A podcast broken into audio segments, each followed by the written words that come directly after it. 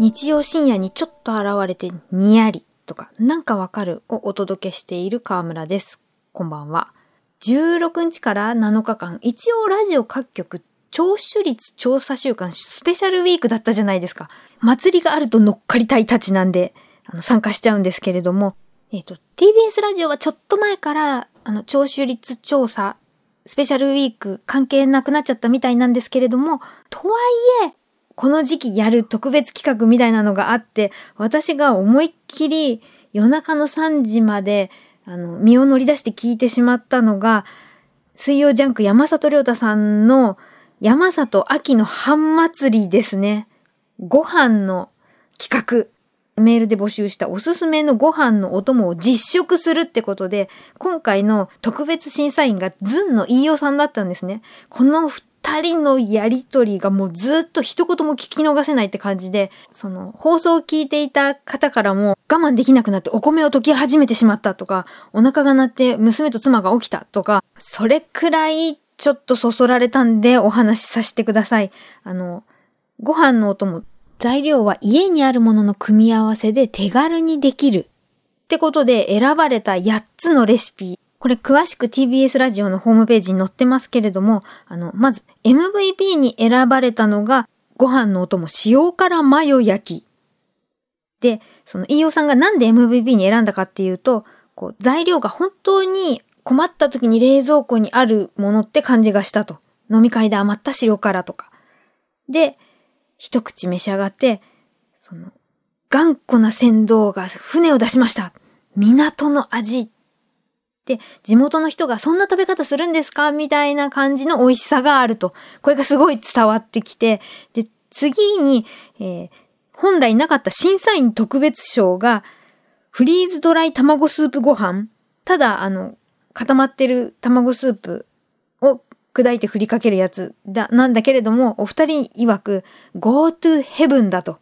箸が止まらない。で、作りやすい。これならば、おお給料もらえる12時間前でも食べられるよねっていうことで選ばれた。で、他のレシピは確かに材料がちょっとお金かかるものあるかなっていう。ただ、お二人の一言ずつがすごく美味しそうで、例えば赤いきつね飯の時、タヌキが嫉妬してるよっておっしゃってて。で、お揚げが大きめだと噛めば噛むほど味が出ていい。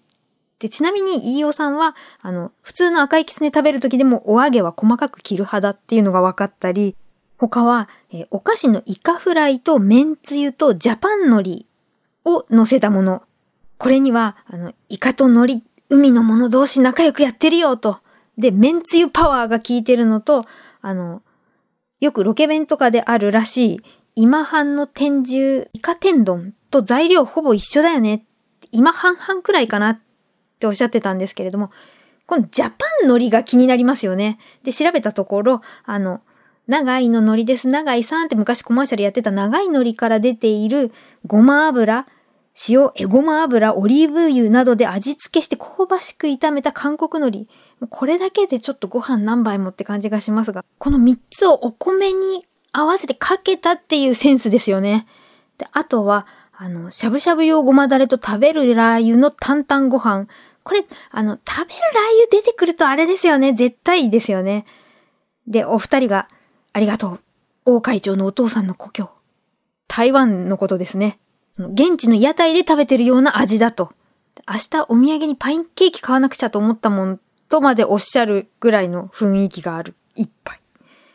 あと、もう一つラー油使われてるのが、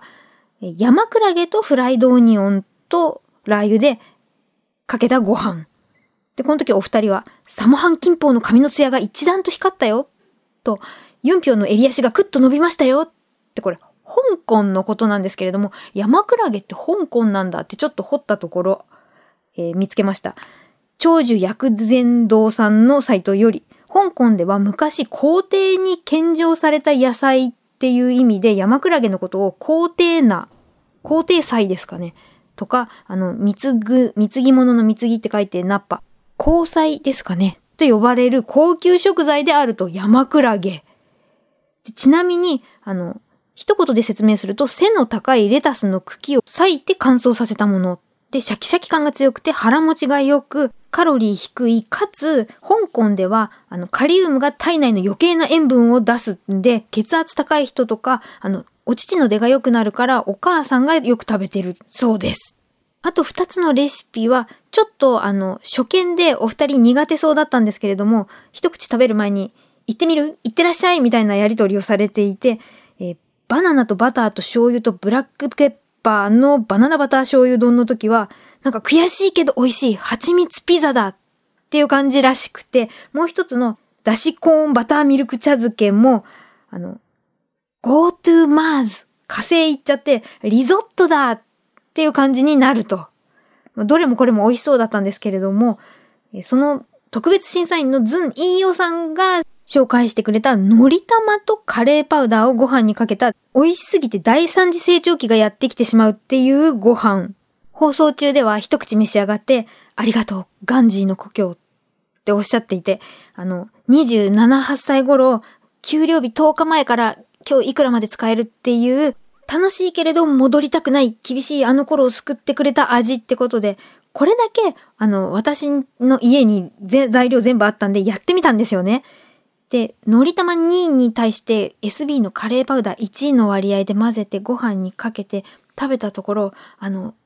ほんわーってしまして、そのカレーと卵のこの粉々感がお米の蒸気でうまーく混ざっていて、あの、飯尾さんの大好きなこう純喫茶のカレーのお皿が浮かぶ味がしました。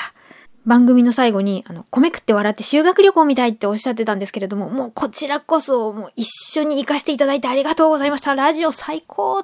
改めて思った次第です。ではまた。